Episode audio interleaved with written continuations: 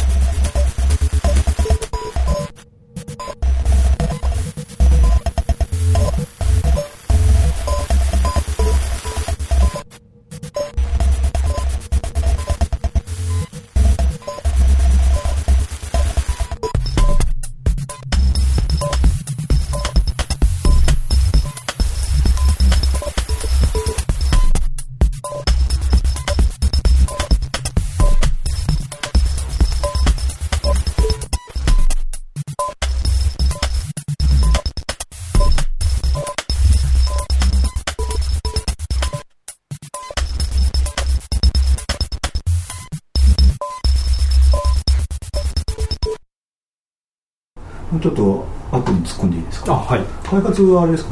ええティネーさんえっとですね僕は基本的にディレクションを任されてまして、えっと、実開発はプログラマーを別途用意してその方に担当していただいてます。ただその音楽的な監修の必要があったので、まあ、あと音色の作成とかはい。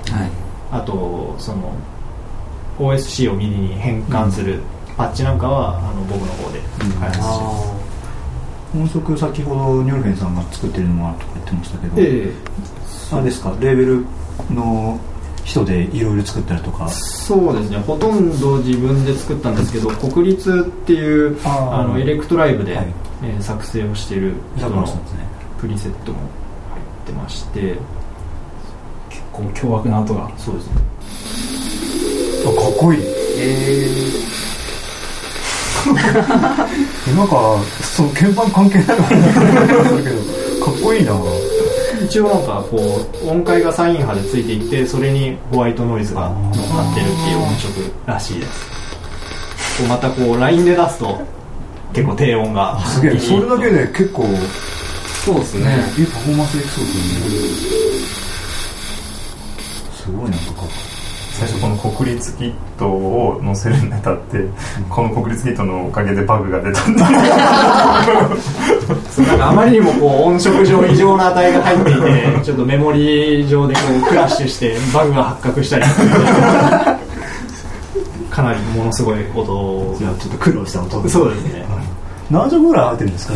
全えっと今14とかですかね。1234567そうですね。それぐらいは入ってますね。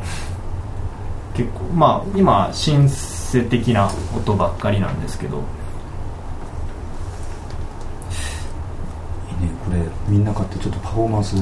そうですよね。これあれじゃん。5人ぐらい乗ってさ全員でこういうパフォーマンスそう。クラフトワークみたいな。iPad で。そうね。一応あのパーカッション的な音色も入ってますんであの3人とか集まってあじゃあもうバンドみたいに。ええバンドみたいにやるっていうのも面白い。できますね。これあれですか？あのその例えば指の動きとかはい。保存とかできるんですか？あ指の動きの保存はまだできないんですけど、うん結構案としては結構その、これで曲が作れたらいいなとか、うん。そういうのもあるので、ちょっと検討中ですね。何ループかねそういうのあって流してミキサーでガッて上げたりとかそう。でチェンジしてええ。使うって言っても面白いかな。なんか音楽とか作ってない人でもなんかちょっと欲しくなりそうな気しますうん。ねそれはそういう心ちょっとあるかもね。触ったら音出るのはいいよねやっぱり。うん。そうですね。とりあえずこ私がアイエレクトライブ買ってたんですけど、ええ。わかんねえやつ投げ出します 彼は音楽家じゃないんであれなんですけう、ど、え。うん。そうですね。エレクトライブも入れてますけどこうやっぱ僕は実機を触ったことがあるんでうんわかるんですけど初めてこうやる人はこのつまみの意味がまず何なのかとかって思っちゃうかもしれないですステップシーケンサーとかも、うん。なん何この鍵盤みたいな 多分ね、そういうなんで。国権ないしなだからそういう要素はねないからね、ちょっとすごい魅力的かなそうかもしれないですね、なんか直感的というかそうそう最近思うんですよそういう入り口が難しいってイメージがあるのかなと思って電子そうですよね。うん。うんだってもう最初にやった時に分かんねえってもう終わりじゃないですか DTM とか、うんうん見てとか。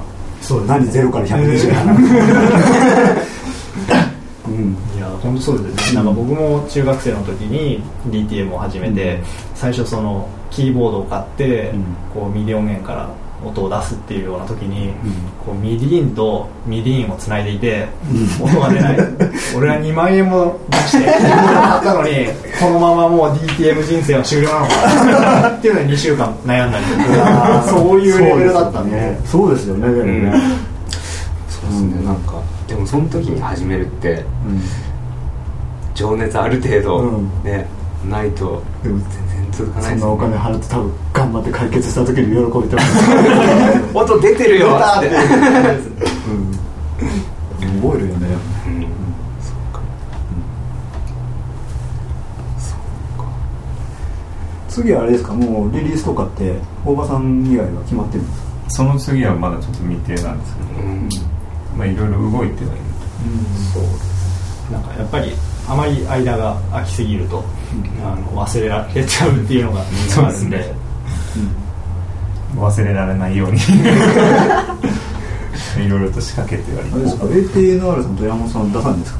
僕はしばらくないですね、だから彼はまあちょこちょこ。ちょこちょこと。なんか CDR とかあとビビートポートを中心に攻めていきたいなと思ってます、なんかあの CDR でまあ曲を出したりするんですけど、それもこう結構数を絞って出すことに意味があるのかなと思っていて、なんかその結構音楽って大量に複製品を簡単に作れるっていうのがあると思うんですけど、まあ、あえて少量しか作らないっていうので、うん。その買う意味みたいなのを作りたいなっていうのをうん。最近考えていて、うん。なんかこうライブ会場でしか売らないうん CDR とかを出したりとか、うん。そういう実験をしています、アーティスト本人がこうナンバリングしてんだねみたいな。そうそうそうそうそう。でも最近ちょっと増えてきたね。そのライブ会場限定の CD とかね。うん。ツアー限定とか。そうですね、うん。なんかプレミア感そうかもいいのかも、やっぱりライブ来て CD 買うっていうね、うん。まあ、アーティストのシーンにもなるし、そうですね。うん、会場来て直接買ってくれるとね。嬉しいんだけどね、あどうですかねバンド T 買うみたいな。感じなんですかねちょっと感じ違うかもね、うん。あの T やっぱなんかこう気合い入れてきた そういうとこがありますからね、イベント行ったらイベントの T シャツ買っちゃって。そうそうそうそういうのちょっと違うもんね CD だとね、リルクさん T シャツか出さないですか？まだまだちょっと出したいですよね。出したいですけどね。うん。まだなんかそのすごい在庫余りそうなんで。そうですね。在在庫に怯えてます在庫に置いてます服とか怖いね最高だだそうですね。って部屋に段ボール何箱も嫌だもんね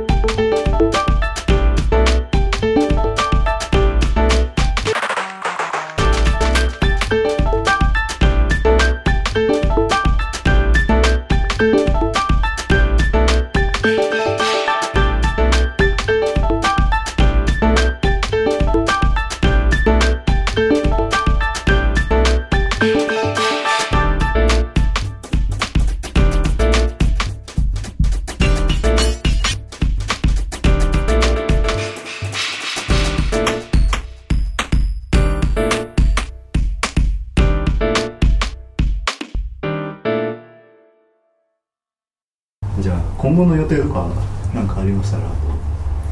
まずはそのデニムレーベルとしてのイベントはあの8月7日の、えー、アップルストア銀座ではい。イベントをやります、まあ、先ほどちょっと話してみました、はい。うんそれがあの16時から10、まあ1時間。ですね17時の1時間。とあとニョルフェンが結構ライブライブさせていただきました。えっと来週の火曜日ですか？火曜日。6あてか今来週って言っても意味ない。のか放送後かもねこれ放送は何日頃言ってるんですか？まだちょっと。あうん。見て。とりあえず、えー6月の29か6月29日の夜からエア、えー代官山エアでクルツフェイドっていうイベントでありまして、まあ、そこで出演させていただきます、まあ、またこれがね問題なのがですね日本が決勝トーナメントに出ちゃった。あそうだそうだ。かぶってるなんですよね。今日意外とその話出なかった。ですダメよした。らちょっとダメたまんなくないそうかそれきついな。集客厳しいですね。ああそうかだって俺見かないもんそれだって。で ちょうどその電力レーベルで唯一で DJ が一人いるんですよ。その真鍋翼というやつがちょうどそのタイムステーブル的にあの日本対やってる時間にやるっていう。で彼本人も相当サッカーが好きで、どうすんのって話したらいやーどうしよう ワンワンセグで見ながらやった。であ BPM が速くなったらあ勝ってんだな。それ面白い。どれぐらいお客さん来てくれるかな。本人も見たいだろうし。割とねちょっとちょっと来ちゃいました負けてたらね。負けてたらまあでもめでたいことですからね。盛り上がりますからね。そうそうそう。あの VJ がその時だけ放送しちゃえばいいいいですね。DJ でもう一本が。あそうもう一本、えーっとカモフラージュさん。はい我々の。そう主催の時空フローティングバーじゃなくて今回から何回でしたっけ？そうですね。なんだっけ？サテライトなんていうのサテライトリレーうん。そう。俺いろいろして ああそうそう。そうだ。が、えー7月の10日です10日ですかね。はい。そう7月の10日に、はい。何時からでしたっけ？確かスタートが8時ですね。そうです8時。うん。でえっ、と何橋だっけ？あそこ。えっと勝どき橋。とどこだっけ？お台場をこう行き来1そうです。時間おきに行き来して、うん。っていうまあ船着き場で乗れるという形なんですけど。ね。うんそちらの方に出させていただきます、まあ、ちょっと勝手にこ勝手にっていうか告知し カモフラージュでやるのが3回目か4回目かな、やらせていただく形なんですけど、まあ、あの松本零士さんね、はい。銀河鉄道999とか、本当宇宙船みたいな。そう、う宇宙船ですよあれは、ね。船じゃないです。うん、それをあの東京湾をね走ってくるの。そうそうそう熱いっすねうん。でこうフジテレビとか途中に見えてきてそうそうそう。あの窓際に普通の屋形船とかが走っその中でカクテル光線が光る宇宙船のような船の中で、まあね、いっつもわけわかんないぐらい酔っ払ってます俺。その日は。まあ、前回沈没してましたけど 今回は落ちないように頑張っていただければ、はい。まあ、ニョルメ君のライブも、ね、そうですね。いいのが緊張ですからね。うん。うん。多分すげえ合うと思う、うん。頑張ります。んで楽しく面白いんで。よまあ皆さんね時間があれば遊びに来てくれるとね。そうですね。うん。ぜひ、ね。うん、皆さん来てください、うん。あと何かありますでしょうか、僕らの告知はいいんだけどね。うん、皆さんの。まあ、次のリリースがまあ10月ぐらいですかね、うん。はい。まあ、それに向かってまたやっていくっていうのが大きいですね。あとはそのマニュアル編の今後まあ出演が増えていただく、んまあ、呼んでいただければ。各方面から。各方面しばらくは忙しいような気がしますけどね、頑張りたいと思います。僕としてはなんですまあ本人は言ってはいるんですけど次のリリースはできるだけ早い方がいいなと、うん。結局その今回覚えていただいたんで、うん。でそれがまた時間経っちゃうとあの人何やってるんだろうねみたいなところになる前に、まあ、もう一本またリリースができれば、あのまあ、起きた波がもう少し大きくなる、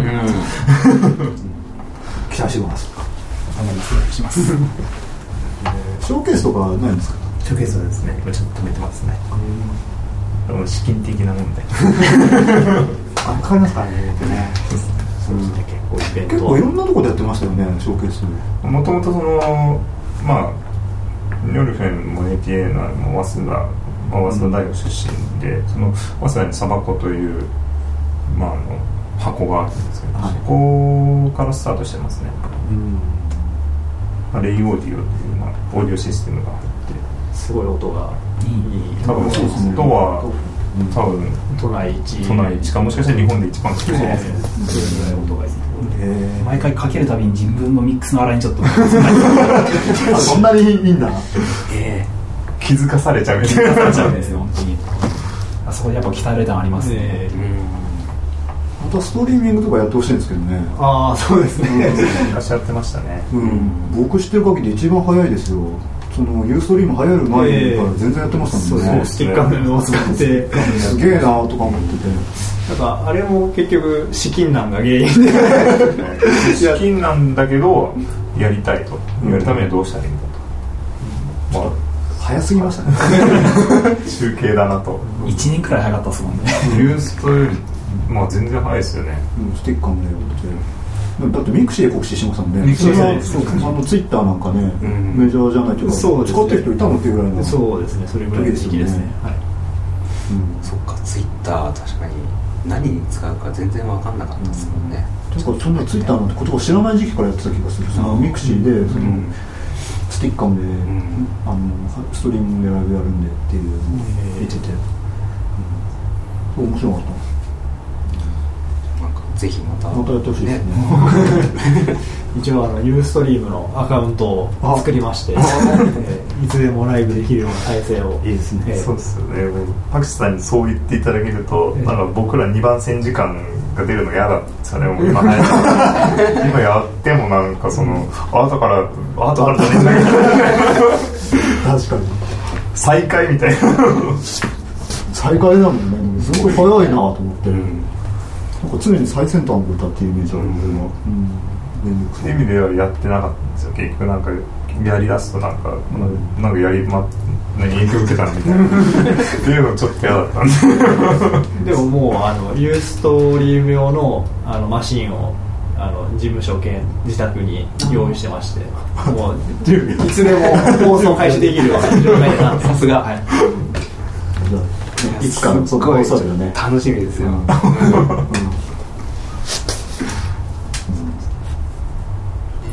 いいでしょうかそん。な感じですか、うん。うん。ありがとうございました